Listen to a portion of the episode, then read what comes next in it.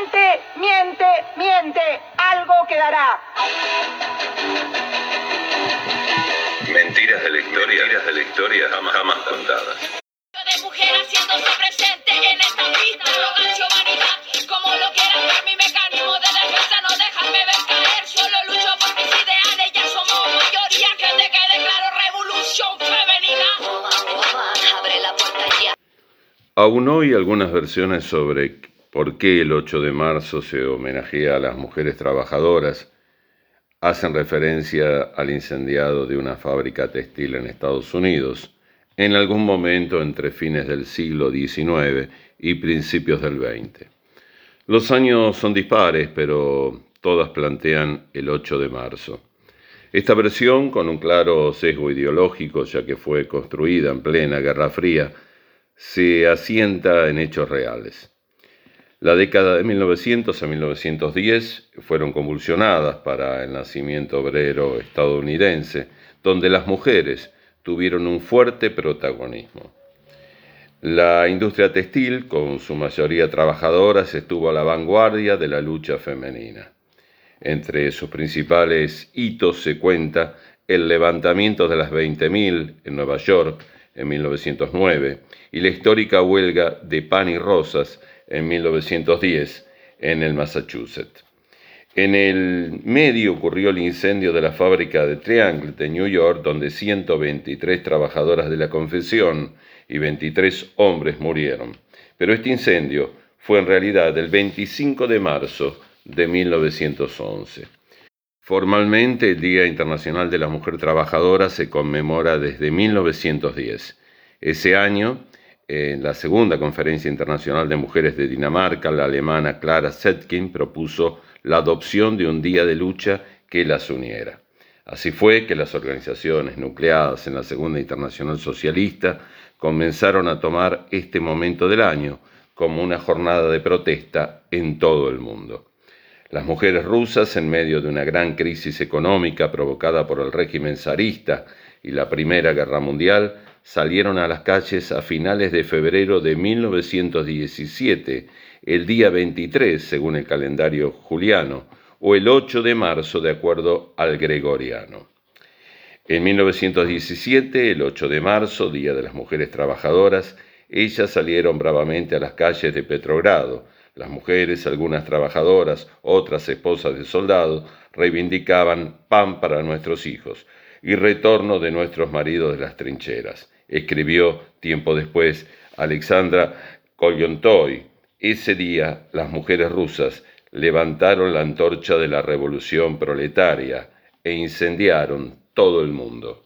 A comienzos de 1917, la ciudad de Petrogrado, hoy San Petersburgo, y en ese momento capital de Rusia, tenía la mitad de la clase obrera compuesta de mujeres.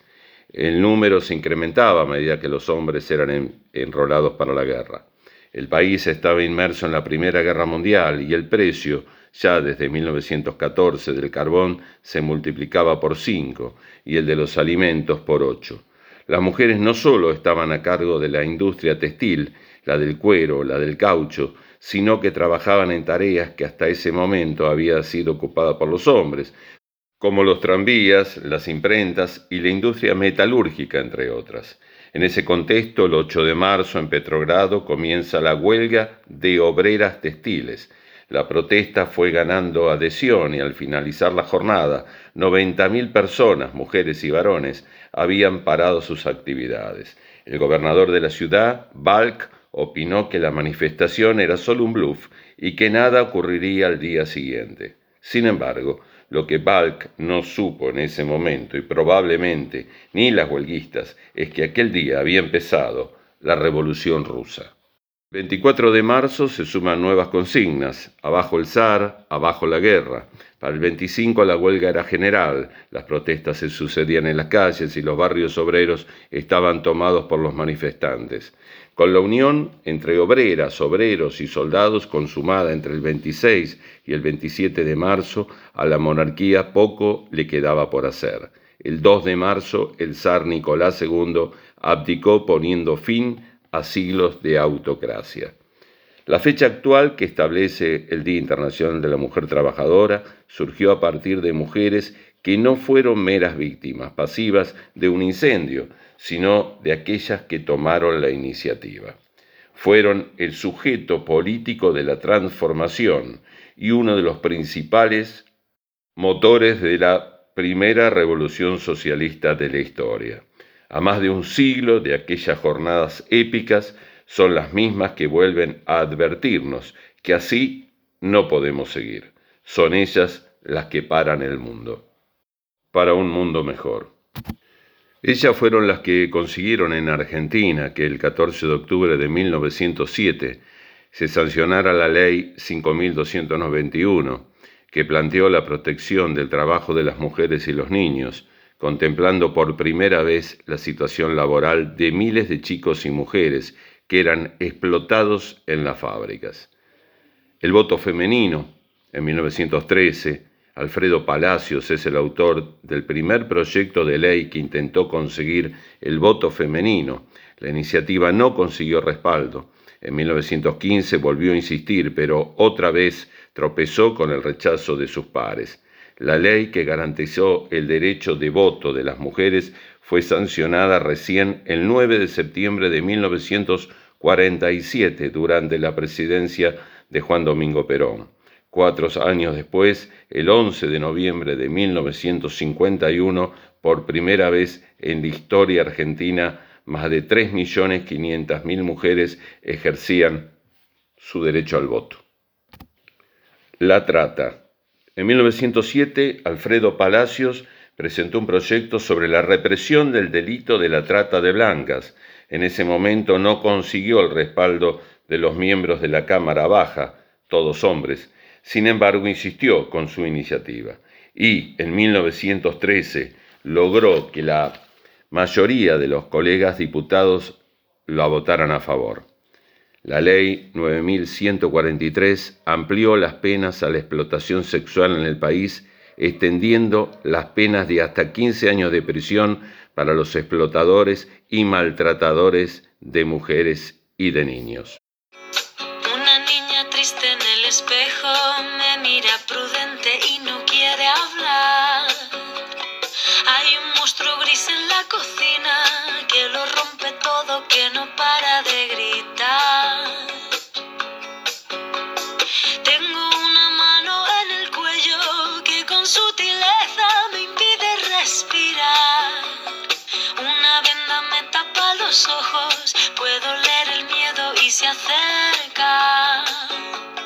El proyecto que finalmente se convirtió en ley se constituyó en la primera legislación en el mundo que protege a las víctimas de la explotación sexual y el maltrato y penaliza a los responsables. Todas estas leyes y muchas más de asistencia a la mujer fueron acompañadas por la valiente actitud de otra socialista, una inglesa, nacida en Londres el 11 de octubre de 1885, hija de un revolucionario francés que participó en la Comuna de París. Emigra con su madre a la Argentina en 1890 para residir en San Cinema, que prometía ser la capital nacional del país.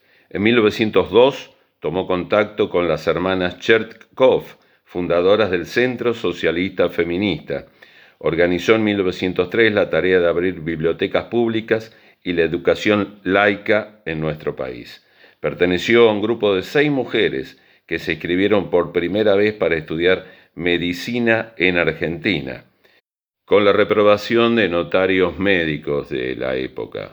Mientras se desempeñaba en el Hospital Clínicas, donde instaló un consultorio ginecológico en la calle Esmeralda de la ciudad de Buenos Aires, donde atendía de forma gratuita a las mujeres de bajos recursos y a las prostitutas. Le dijo ella al dependiente. Nunca se vive para siempre y fue entonces urgente que no entiende el reflejo, no conoce al oponente. Falta de ternura, compromiso indigente. Volveremos a vernos en cualquier otro continente. ¿Quién me ayuda si no yo a caer por la pendiente? Cuando no queda de mi brota. Y si ya tengo el agua que me da la lluvia, si conozco lo grande que me da el cielo, si ya tengo lo oscuro que Si entiendo lo que pasa cuando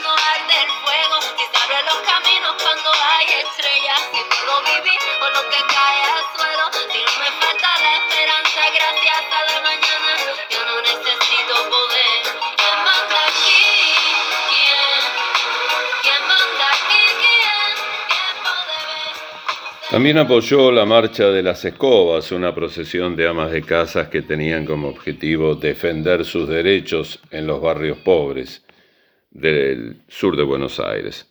Por otra parte, fue designada por las organizaciones feministas argentinas en el Congreso Internacional de Obreras celebrado en Washington, donde se destacó particularmente por su crítica a la explotación de la prostitución y su defensa moral. Junto a Palacios funda el Partido Socialista Argentino en 1958, diferenciándose del gobierno militar de Aramburu. Alicia Moró, un ejemplo digno de figura destacada del feminismo. Simón de Beauvoir dijo que el feminismo es una manera de vivir individualmente y como una manera de luchar colectivamente. Femicidio, violencia, violencia de género, algo que tanto Palacios y Muró intentaron frenar con proyectos de ley que el poder patriarcal, no siempre solo compuesto por hombres, intentaron constantemente frenar.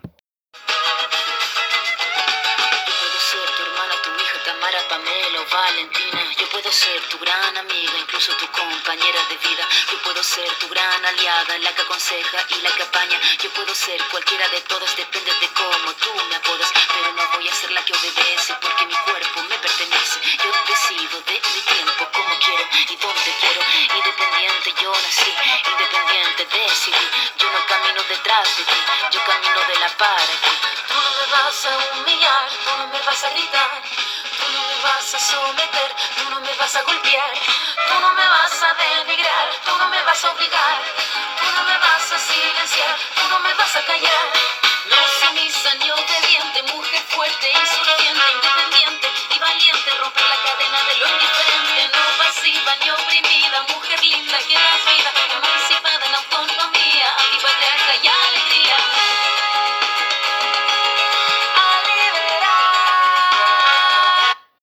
Y aquí da comienzo nuestra historia jamás contada.